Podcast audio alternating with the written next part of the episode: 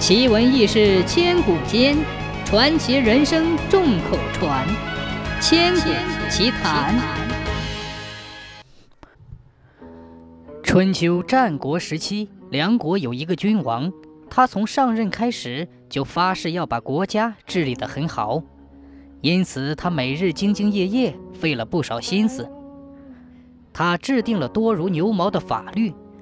连人们在大路上走路的姿势都做了限制，又任命了一大批官吏，从中央到地方层层负责，各司其职，把老百姓管得死死的。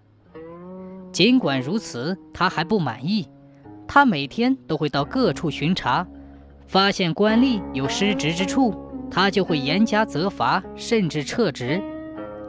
尽管如此，他取得的效果还是不理想。贪官污吏多如牛毛，老百姓生活极其艰苦，盗匪迭起，社会秩序混乱不堪。梁王十分苦恼，不知道自己错在哪里。他听说杨朱很有才华，就来向杨朱请教。杨朱告诉梁王说：“治理国家就好像把圆球放在手上玩耍一般容易，根本不需要费这么大的劲儿。”梁王说：“你自己连家里的一妻一妾都管不好，连田地里的草都除不干净，但说起治理天下，你却滔滔不绝。你真的有这么大的本事吗？”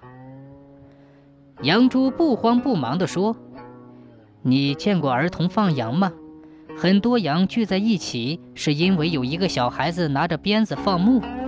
要羊向东，羊群就向东；要羊群向西。”羊群就向西，可是如果叫尧帝来把每只羊都牵上，还让舜帝拿着长长的鞭子跟在后面，羊反而不好放了。而且还有这么一句话：能吞下大船的鱼不在支流中生存，鸿鹄只在天空中翱翔，不落在低矮的屋檐上。为什么呢？因为它们的志向高远。黄钟大吕不能和繁杂的乐音合奏，为什么呢？因为那是振聋发聩的乐律。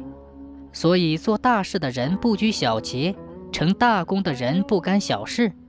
今天君王你身居高位，志向远大，可是事无巨细，亲力亲为的结果，往往做出越俎代庖的事来，使本来应该管的事反而没有管。你说这样怎么能把国家治理得好呢？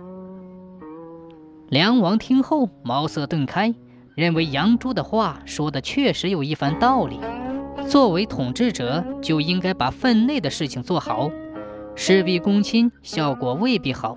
只要把自己应该的事做了，也就能够牵一发而动全身，整个企业就会得到治理。